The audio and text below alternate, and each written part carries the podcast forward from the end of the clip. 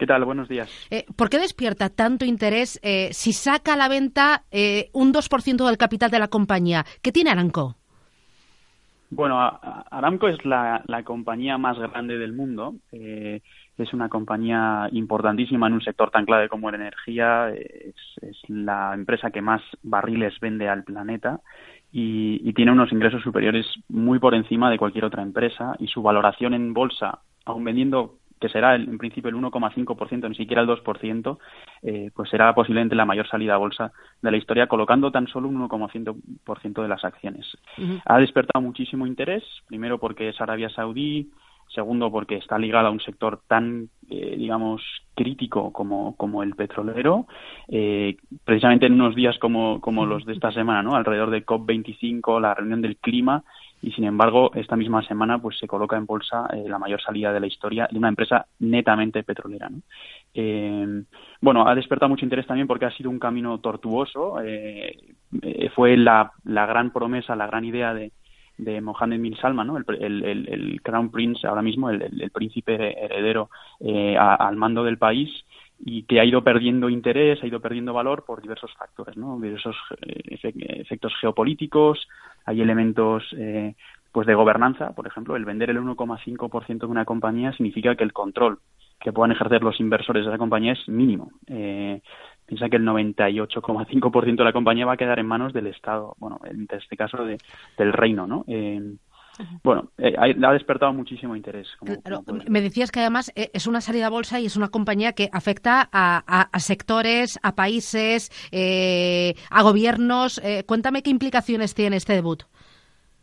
Bueno, en, primer lugar, geopolíticamente ahora mismo hay, bueno, pues hay una tensión muy grande en esa región entre entre Irán y Arabia Saudí, ¿no? que implica a muchos otros países que apoyan a uno u otro lado. Esto es, tiene que ver con una con una cuestión eh, bueno de, distintas digamos facciones grandes dentro del Islam eh, de chiitas y, suníes y, es una guerra pues por el poder en la zona ¿no? Eh, están muy cerca al otro lado del Golfo y, son dos países que quieren digamos ejercer la soberanía en un en una región que tiene mucho que ver con el sector energético.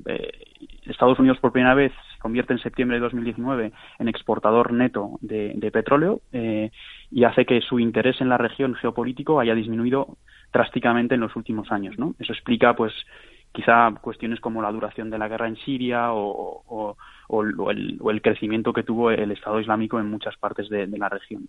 Eh, entre los dos se establece ahora pues una tensión que tiene mucho que ver con, este sector y con las posibilidades de exportar el petróleo pues a las regiones más emergentes del mundo como puede ser Asia.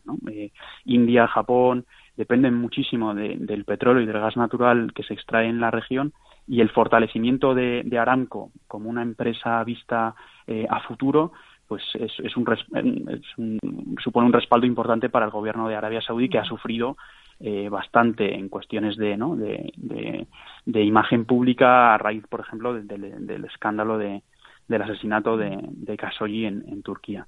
Em, esto puede suponer pues la entrada de inversores internacionales en, la compañía y, nuevos canales de comunicación con países que se han mostrado pues hasta la fecha un poco al margen a raíz de, los diversos avatares del país. Claro, comentabas que el camino eh, de esta salida a bolsa y de este debut ha sido tortuoso. Yo creo que eh, hemos estado años hablando de este debut, ¿no? Eh, ¿Por qué? ¿Qué, ha pasado para, para que haya costado tanto esta salida a bolsa?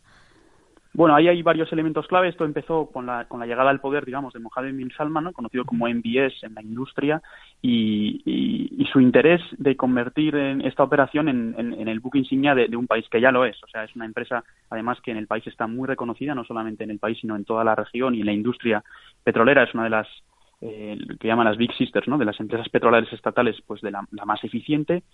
Y tiene y ha, sido tortuoso porque el, el príncipe se bueno, el príncipe, o bueno, por lo menos la idea inicial era eh, fijar una valoración de dos trillón, de dos, de, dos billones ¿no? Eh, españoles, y, no ha sido posible, ¿no? Entonces intentó un camino hablando con diversas bolsas y con diversos inversores institucionales para conseguir esa valoración en su salida, pero nadie le dio ese respaldo, ¿no? Y luego poco a poco, además, no solamente se perdió la valoración, sino el número de acciones que se iban a poner a la venta, hasta llegar a la actual eh, cifra que se ha colocado previamente a la salida bolsa eh, de, de, pues de, de 1,5%, con lo cual sí que hay, un, hay, hay una caída tanto en el volumen como en la valoración que, que, ha sido pues no ha sido un camino de rosas para, para el príncipe y sus asesores, ¿no? que han intentado mantener una valoración alta y una salida grande pero las bolsas, por ejemplo, no, no se han visto eh, interesadas en una operación que solamente coloca, como, como te comentaba antes, el 1,5% de las acciones. ¿no? Supone un, un, capital escasísimo para una empresa estatal. Eh, los inversores se han mostrado reacios. Eh, ¿Podríamos ver en el futuro que, que saque más porcentaje del capital a cotizar a bolsa?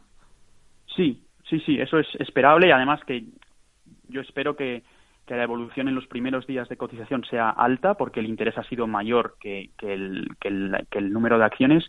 Además, ha sido una campaña netamente doméstica. Esto también es importante. Ha, supuesto un giro relevante en cuanto a los recursos que se obtienen, porque eh, la idea original del príncipe era hacer de esta salida a bolsa pues una fuente de recursos tremendas para el fondo soberano del, país, ¿no? El, Public Investment Fund, que, que, no va a ser tanto así, sino más bien se van a dedicar a los recursos, perdón, los recursos a, actividades de megaproyectos que se están desarrollando ahora mismo en Arabia Saudí, que tienen que ver con una inversión más de, digamos, de desarrollo económico, de diversificación, con esta idea general de sacar a bolsa una empresa petrolera con idea de diversificar eh, utilizando esos recursos la, economía del país más allá del petróleo.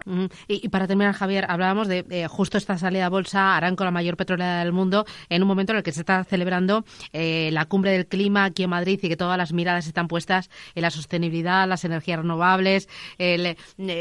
parece un poco contradictorio, no sé qué papel tendrán en ese futuro todo este tipo de combustibles fósiles. Eh, eh, hmm. ¿Tú qué lectura haces?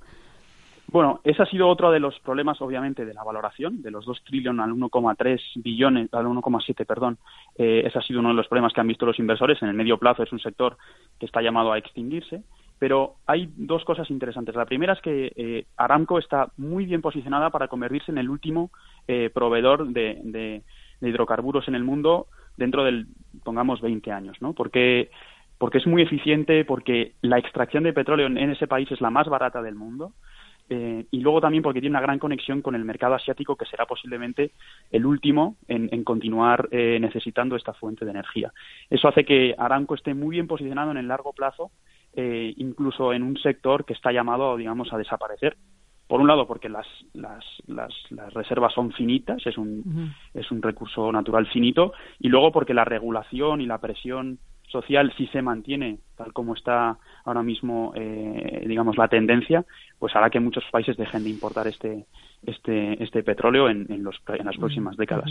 pero aún así alguien tendrá que seguir sirviendo ese petróleo y Aranco en ese sentido está muy bien posicionado para ser esa compañía que se haga con bueno con con prácticamente la totalidad del mercado mientras siga produciendo tan barato. Fantástico. Pues Javier Capapé, director del Sovereign Wealth Research del EF Center for the Governance of Change, muchísimas gracias por acompañarnos y enseñarnos mucho de esta gran operación. Gracias y a por el miércoles. Adiós. Nada, gracias Hasta a pronto. Adiós, gracias.